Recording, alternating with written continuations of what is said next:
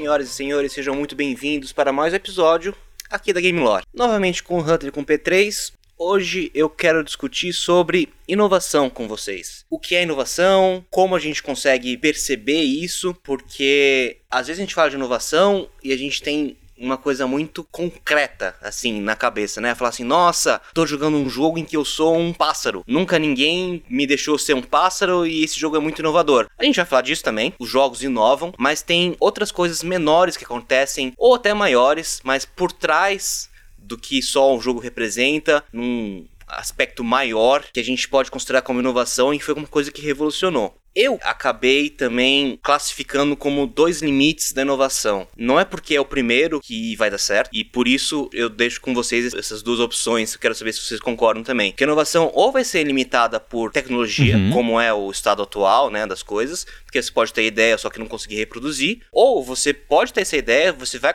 conseguir reproduzir, mas ela vai ser limitada por custo. Tá. Então vai ser uma coisa que ainda não está pronta para ser aplicada assim na massa, vai ser uma coisa que vai encarecer muito o seu produto não vai valer a pena você comercializar isso. É, eu poria até uma terceira limitação aí, que pode ser, na verdade, o público barra sociedade, né? Às vezes a gente vê até algumas outras inovações que parece que, talvez com a mente do século XXI, fossem possíveis e não uma coisa possível lá atrás, quando, sei lá, as pessoas pensavam um pouco diferente. É, bom ponto. Até porque, pelo menos, o que a gente não consegue considerar é que o cara não pensou nisso, né? Com certeza, quem fez pensou em muito mais além, só que o que ele conseguiu implementar era o que ele tinha ali à disposição, que dava para fazer no tempo em que ele tinha também. Legal, a gente dividiu mais ou menos cinco partes esse nosso episódio. Em cada parte a gente fala um pouco do que é inovação em algum grau diferente. Eu vou começar falando de modelo de negócio. Quando você baixa o celular que é de graça, isso já é um modelo de negócio, é o free to play. Quando você tá no Twitch e faz uma doação, isso é um modelo de negócio. Se a gente fala em modelo freemium, vocês jogaram Tibia? Nossa, é o começo do jogo online no computador que mesmo então já era ultrapassado, só que você conseguia de um modo inovador que era você jogava o jogo, mas você podia comprar coisa dentro do jogo que te dava algumas vantagens também, não só estéticas. É, então, o que nota que no modelo do Tibia ele era de graça e tinha aí uma assinatura, né? Que daí essa assinatura te dava essas, todas essas vantagens e até te abria novos conteúdos, novas áreas para explorar e tudo mais. Então era como se fosse um acesso completo ao jogo, digamos assim. É, e vale o ponto também que Tibia continua ativo, tá? Eles continuaram com o jogo, ainda tem os servidores, os gráficos ainda são ruins, não tão ruins quanto antes. Mas eles implementaram até umas coisas aí de pets e depois com o tempo você conseguia ter uma casa, enfim.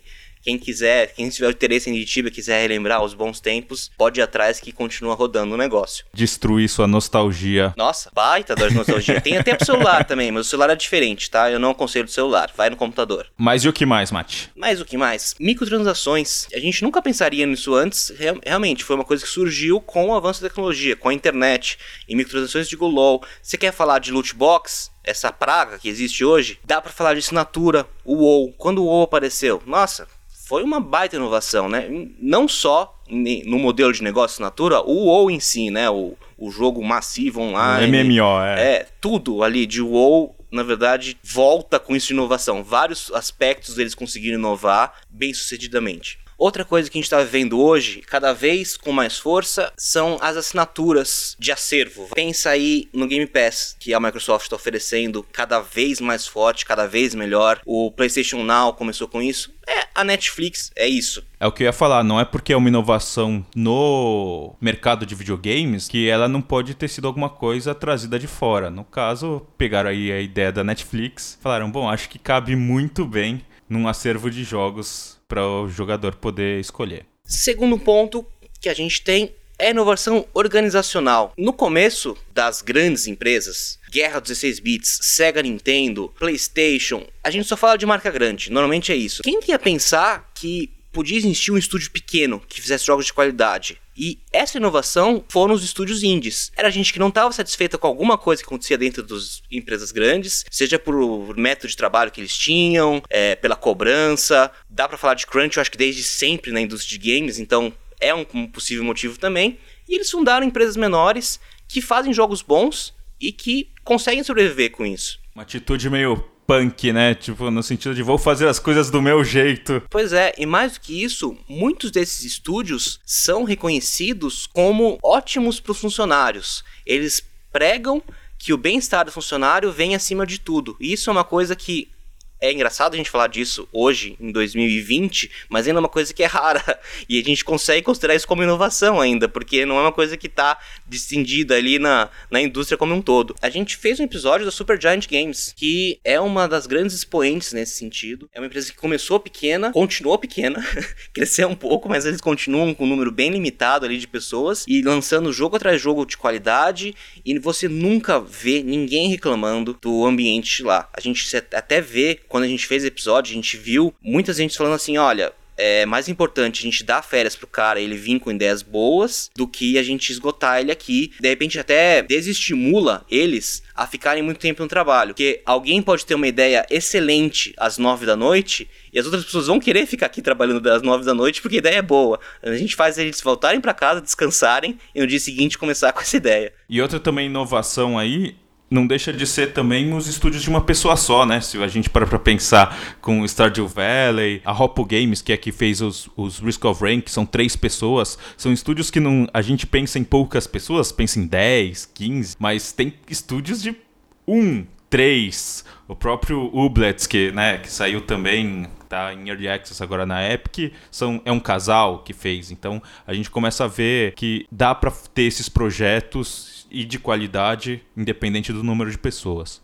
Sim, e foram projetos que surgiram porque as ferramentas foram disponibilizadas para as pessoas fazerem essas coisas, né? Coisa que não tinha como ser feito antes. Até se você pensa em pixel art, o cara não conseguia fazer isso antes no computador porque não existia essa tecnologia para o cara montar ali na, na hora. Só quem tinha eram as empresas grandes. E a gente fala de. O editor, né? Sim, e a gente fala de game engines, a gente fala de Unity, a gente fala de Unreal. O cara que começa a estudar isso de fato, ele consegue fazer sozinho. Vai demorar? Vai, mas ele tem todas as ferramentas ali possíveis. Se ele quiser, ele faz um curso online de graça que as próprias empresas dão. Se ele quiser, ele, ele pega objetos, ele pega textura, ele pega personagens, ele paga por um pacote e consegue adicionar isso ao jogo que ele está fazendo. Tem tipos específicos de assets para cada jogo, para cada gênero de jogo. Você consegue montar o seu jogo hoje em dia. Você tem essa liberdade, né? E, de novo, a tecnologia que proporcionou isso pra gente. E só uma coisa também que eu queria apontar, nota que você falou aí da filosofia do bem-estar funcionário e também é uma coisa que a gente já vê, né, de novo sendo importado de outro mercado. Não um mercado muito longe, mas ainda assim, né, no mercado de tecnologia a gente sempre ouviu empresas, pelo menos no começo, Google, a IBM, a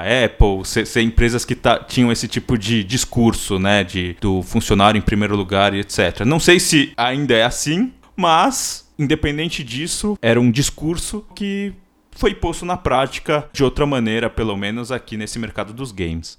Próximo tópico que a gente dividiu, inovação de marketing. É engraçado a gente falar de marketing, principalmente estando no Brasil, que a gente não tem acesso a basicamente nada do que marketing games pode oferecer pra gente. Então, dá para imaginar um oceano de oportunidades que a gente tem aqui quando as empresas começarem e puderem, de fato, é, explorarem melhor esse mercado. Isso, para quem viveu na época, eu acho que dá para lembrar bem da Tomb Raider, a Lara Croft. Uhum. Eu tô falando da Lara Croft do Tomb Raider que surgiu no PlayStation, no Saturno. Raiz. Quadrado, né? Você viu, o, o peito dela era é um triângulo. Era três quadrados. É. O que aconteceu? Era um personagem tão forte e feminino que não existia isso num dos games. No mundo entretenimento não existia isso, né? Normalmente quando a gente fala em jogos de ação, de aventura, heróis, a gente tem uma imagem bem masculinizada, né? Isso é bem meio padrão do que a gente tá acostumado a ver. E surgiu esse Tomb Raider do nada e você podia fazer tudo e você tinha as armas, você tinha os dinossauros até que você podia matar e enfim, eram gráficos de ponta pra época. Foi uma coisa extremamente inovadora, não só com o jogo em si, mas como tudo foi comercializado, né? Ela virou uma musa. Você via, você tinha pôster da Lara Croft que tinha em revistas e as pessoas, nossa, que gata, olha essa mulher, é a mulher perfeita. Enfim, foi a primeira personagem, né, de computador que as pessoas acho que foram ali idolatrar. Pelo menos mainstream, com certeza. E o que mais dá para falar de marketing? Eu, eu coloco até aqui a interação que a gente tem hoje, isso já bem atual, né? A gente tem Twitter, a gente tem Facebook, a gente tem Reddit. As pessoas reclamam e tem como a empresa responder diretamente pro cara que falou alguma coisa. Tem uma aproximação, né? Antes você falava assim, nossa, gostaria muito que tal pessoa é, visse meu comentário, olha, esse jogo tem um problema, nossa, queria muito que consertasse. De repente, a empresa, o cara responsável por consertar isso, te responde no Twitter fala assim, legal, obrigado, vou consertar, sabe? É umas coisas, é, é, assim, inimaginável você tá tão distante de alguém, fisicamente, quanto culturalmente. Nossa, põe qualquer coisa que você queira aí colocar nesse termo distância. E você tem uma resposta, e isso é uma coisa imediata que pode ser consertada porque você notou. Diferente dos outros dois tópicos que eu mencionei antes, né? Que a gente importou isso de outros mercados. Nesse caso específico, é legal ver outros mercados pegando isso do videogame. Então você vê atores falando dos filmes que eles estão promovendo de maneira online, você vê divulgação dos trailers e outros conteúdos, digamos assim, de produto, comunidade do próprio filme e não só do estúdio que fez o filme. Então a gente começa a ver toda um, uma gama de material virtual que dá apoio àquele marketing daquele produto, né? O The Witcher era um jogo, virou uma série, muitas pessoas passaram a comprar o jogo por conta da série. É, a mesma coisa vai acontecer com The Last of Us, que agora vai virar uma série da HBO. Pode ser que vá atingir um público que antes não se interessava por jogos, mas agora vai se interessar por esse jogo em específico. Pois é, cresceu o mundo, né? Num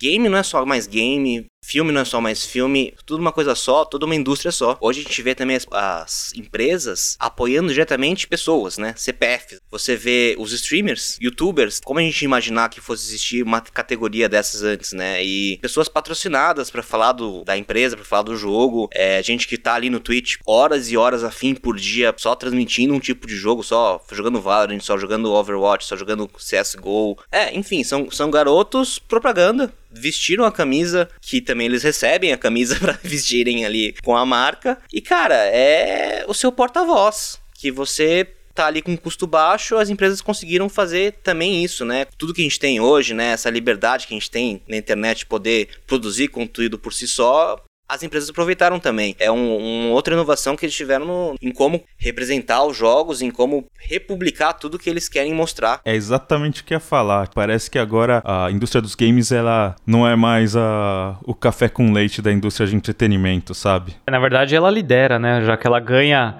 É uma indústria que lucra mais que a indústria de filmes e música juntos. A gente percebe muito isso também porque a empresa que é responsável muitas vezes por publicar ou por produzir o jogo é a empresa também responsável por fazer o filme, como por exemplo a Sony. Tem vários jogos que ela produz, como tem vários filmes que ela produz. O Spider-Man é propriedade da Sony. O jogo e o filme são da mesma empresa. Sim, acaba ganhando o poder de fazer um produto numa outra plataforma de entretenimento e considerar aquilo como canon, né, do seu universo.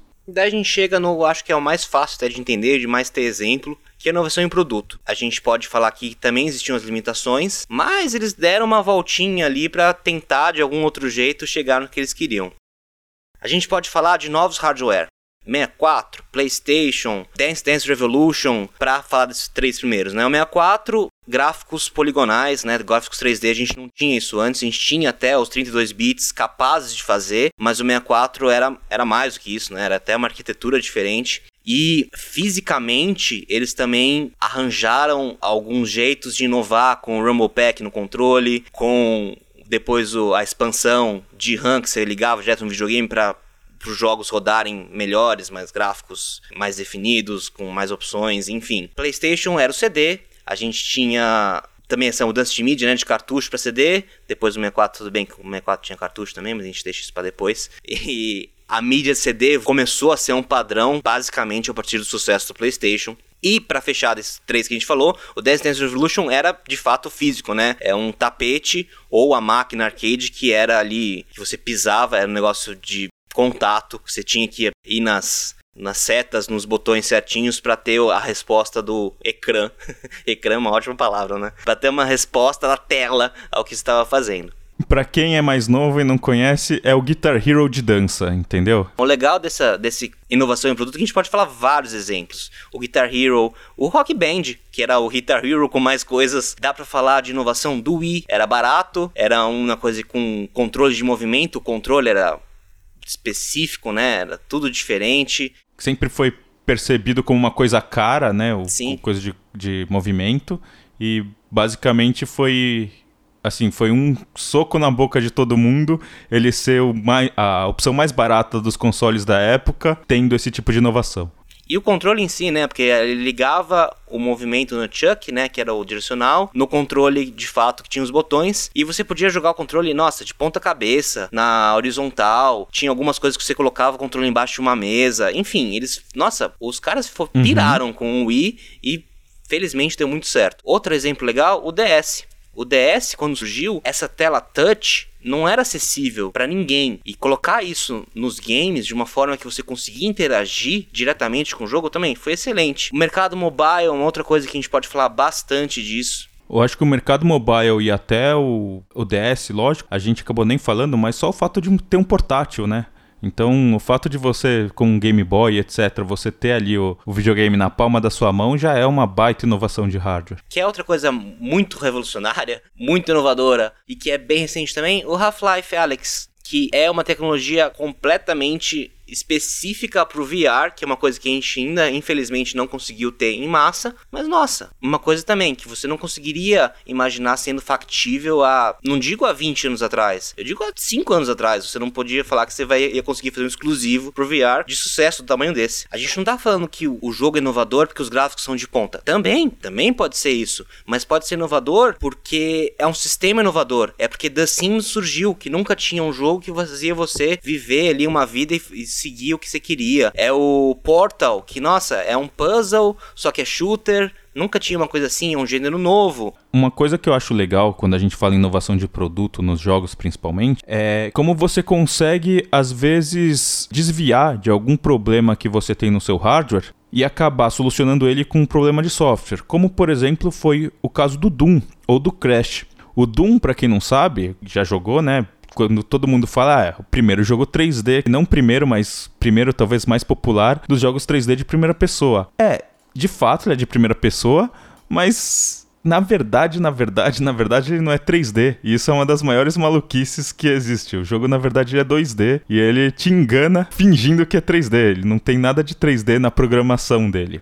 E é uma coisa que o computador da época não conseguia fazer isso. Ele não era capaz de fazer um jogo 3D por completo, porque ele não tinha processamento para isso. O Crash é muito parecido também nesse sentido, porque apesar da gente falar, ah, o Crash é 3D, né? Ele se move que nem o Mario. É só que ele tem uma limitação, né? De, do quanto que você pode andar ali pro lado em todas as fases. Isso faz também que exija muito menos do console e consiga trabalhar como uma inovação de software trabalhando em pró de uma inovação de hardware que ainda não aconteceu. O seu comentário sobre o Doom e enganar, né, quanto ao 3D, me lembrou a Nintendo produzindo um cartucho especial para possibilitar o Super Nintendo de ter um jogo 3D, que era o Star Fox. E o, o, da Mega Drive também, né? Que tinha um cartucho que era o. Quem já jogou na época o Sonic Knuckles, que tinha. Um, era um cartucho que tinha um jogo que se você pusesse o, o, o outro cartucho certo em cima, ele tinha uma versão mista dos dois jogos ali. É como se fosse uma expansão. Uma expansão a gente tá falando na época do Mega Drive. Baita inovação. É, no fim, inovação é isso, né? Tudo que a gente tem discutido é você superar a sua limitação atual, você dá um jeito de dar uma volta e conseguir adicionar coisa nova que nunca ninguém fosse imaginar que fosse possível para a época. Para fechar esse segmento de inovação em produto, eu acho legal falar dos mods também, que é uma coisa que engloba tudo que a gente falou antes. Mods de jogos famosos do Warcraft 3, Half-Life viraram jogos multimilionários de sucesso por si só, né? Não, não tem mais ligação do, do Warcraft 3 com com Dota, não tem mais ligação do Counter-Strike com Half-Life. Virou uma franquia só que até hoje faz muito sucesso e você vê que surgiu do nada, né? Pelos fãs, modificando. Faz muito mais sucesso, na verdade, que os originais até, né? Hoje em dia. E é legal a gente relacionar isso um pouco, né, com o que a gente falou antes do, do modelo de negócio, porque esse acesso a mod e, e o público fazer esse tipo de alteração no jogo, né, acaba, bom, não é muito diferente de um estúdio de uma pessoa só, né, que nem o que a gente falou ali em cima do modelo de negócio. Então são pessoas tendo acesso a essas ferramentas e podendo trabalhar nesse conteúdo e criar alguma coisa nova. Último segmento que a gente fez em separação dessas inovações é a inovação em serviço. Isso é uma coisa que dá pra gente falar também hoje com bastante propriedade, porque é uma coisa que com esses últimos anos foi ganhando cada vez mais força e na próxima geração de consoles e com esses computadores cada vez mais fortes, eu acho que vai a tendência que continue a ser cada vez mais importante, que é basicamente o Steam, né? O Steam apareceu e dominou de uma forma que também nunca ninguém imaginou que o Steam pudesse chegar nesse ponto de dominância que ele chegou hoje. Tanto que agora que começaram a surgir competidores, estou colocando bem entre aspas competidores, né? Porque eles estão bem distantes ainda do que o Steam pode oferecer. Porque o Steam não oferece só jogos, né? Não é só isso. Não é só uma É, loja, é, né? Pois é, é, é muito mais. E hoje a gente tem a Epic entrou nessa, né? Principalmente por causa de todo o sucesso que ela começou a fazer com Fortnite. Ela tem a loja própria. A PSN, tudo bem que a gente tá falando agora específico pro console. Assim como a PSN tem no PlayStation, tem do Xbox, que é Microsoft Store. Tem a da eShop da Nintendo. É um pouco diferente disso, mas continua sendo serviço. Você continua podendo acessar jogos da sua casa, do seu sofá. Você compra e beleza, está jogando. Não precisa sair de casa e comprar e alugar. Ah, bons tempos que a gente podia alugar as coisas ali físicas. Não tem mais isso, infelizmente, mas não deixa de ser inovação que a gente pode fazer isso tudo sentado do banheiro, se for o caso, né? Não, com certeza. E é engraçado você mencionar isso, porque eu nunca tinha parado pra pensar. Todo o mercado de mobile que a gente tem, todo modelo de tem uma loja lá e você compra um negócio, ele fica na sua conta e você pode baixar quando você quer, veio daí, né? Veio do Steam, se você parar pra pensar. Veio desse tipo de, de modelo, de, de serviço, de você ter algum produto atrelado à sua conta e poder baixar quando você quiser pro seu dispositivo local. Eu acho que a grande vantagem desse tipo de inovação é a liberdade. É você poder tanto jogar onde você que for, ou na loja que você escolheu pro computador, no seu videogame, mas poder comprar também isso se você quiser. Putz, quer, queria muito o jogo no lançamento. Você pode fazer a pré-compra até pelas lojas online. E às vezes você tem as vantagens de fazer a pré-compra, como você tinha antes também nos modelos físicos. Baixa antes, né? Até. O negócio lançou, você tá jogando. Pois é, você ah, já, já baixa agora que quando o mo- momento, no minuto que lançar o jogo, já vai estar disponível para você jogar. Você vai ser um dos primeiros a jogar. Porra, que legal, né? Com certeza, pra mim também, eu acho que é, é legal a gente ver nesse, nessa gama de serviços aí, que nem esse, essa pré-compra que você falou, a gente tem, por exemplo, Cloud Save, né? Que hoje em dia todos os consoles basicamente fazem isso, o Steam faz isso, mas é você tá jogando o seu jogo e seu save tá ali, salvo no servidor da Steam. Toda vez que você loga, você consegue baixar o seu save e continuar da onde você tava, com tudo que você tinha desbloqueado e tudo mais. É, e também puxando o que a gente falou até um pouquinho lá no começo do episódio, aquilo de YouTube, de Twitch, entra aqui também. Essa criação de conteúdo pelo jogador, no, no PlayStation 4, você tem um botão específico já para share. Você já putz, fez o vídeo ali, já botou na rede do PlayStation para todo mundo ver.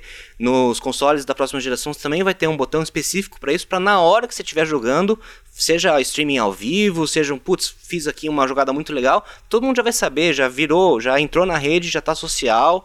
Já é uma coisa assim, é muito instantâneo, né? Aquele maldito botão de salvar screenshot do Switch que sempre eu aperto e daí Sempre tem um errado. milhão de screenshots salvos no Switch. Mas sim, você tem razão. É, não deixa de ser uma inovação nesse sentido social, né? Pra quem jogou o Homem-Aranha, aliás, do, do PlayStation 4, ele tem toda uma conectividade também com redes sociais. E ele vê, tipo, ele até simula um. um o que tá acontecendo no Twitter e etc, conforme você tá andando pela cidade. Então você começa a ver, tipo, como todas essas coisas são interconectadas. Dá pra falar também dos streaming, né? Não você fazendo, mas as plataformas que te dão essa opção. O GeForce Now, por exemplo, um programa que você baixa no seu computador, você tem acesso ali a uma biblioteca de jogos. Você não precisa do computador super forte, última geração. Você precisa de uma internet boa e você consegue jogar jogos que você não conseguiria fazer isso antes. Tudo por causa do avanço da infraestrutura que a gente tem hoje. E outra coisa muito legal disso, voltando um pouco agora para falar dos jogos específicos, são as promoções, né? Promoção digital é muito legal. Você não tem promoção assim fisicamente. Por vários motivos, né? A loja tem o custo, tem o vendedor, tem o estoque, tem tudo. Digital não. Digital você, putz, vou cortar o preço em 50% por dois dias. E nossa, é excelente isso pro consumidor. É, com certeza.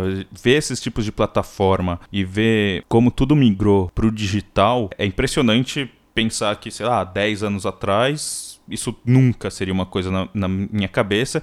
Steam ainda era uma ferramenta do tipo só feita para você jogar Counter-Strike, basicamente, era o servidor multiplayer do Counter-Strike, e hoje em dia você tem acesso a tudo isso num programa que gerencia seus jogos e os seus consoles e tudo mais. Bom, muito bom. Se você tem algum exemplo legal que você quer compartilhar com a gente, pode mandar. Seja pelo áudio que a gente tem ali no Anchor, seja por e-mail, que vocês também já sabem, seja nos comentários nas redes sociais, a gente está sempre disposto a ouvir vocês. Foi um episódio bem interessante. Semana que vem tem mais. É, com certeza. Espero que depois desse episódio fique um pouco mais claro quanto de inovação que dá para ter aí na indústria e no produto videogame e não só aquilo que a gente acaba vendo na tela, né? Como, nossa, nunca vi um jogo como The Sims. Sim, mas muitos outros jogos inovam de outras maneiras que a gente às vezes nem para pra pensar, né? Bye.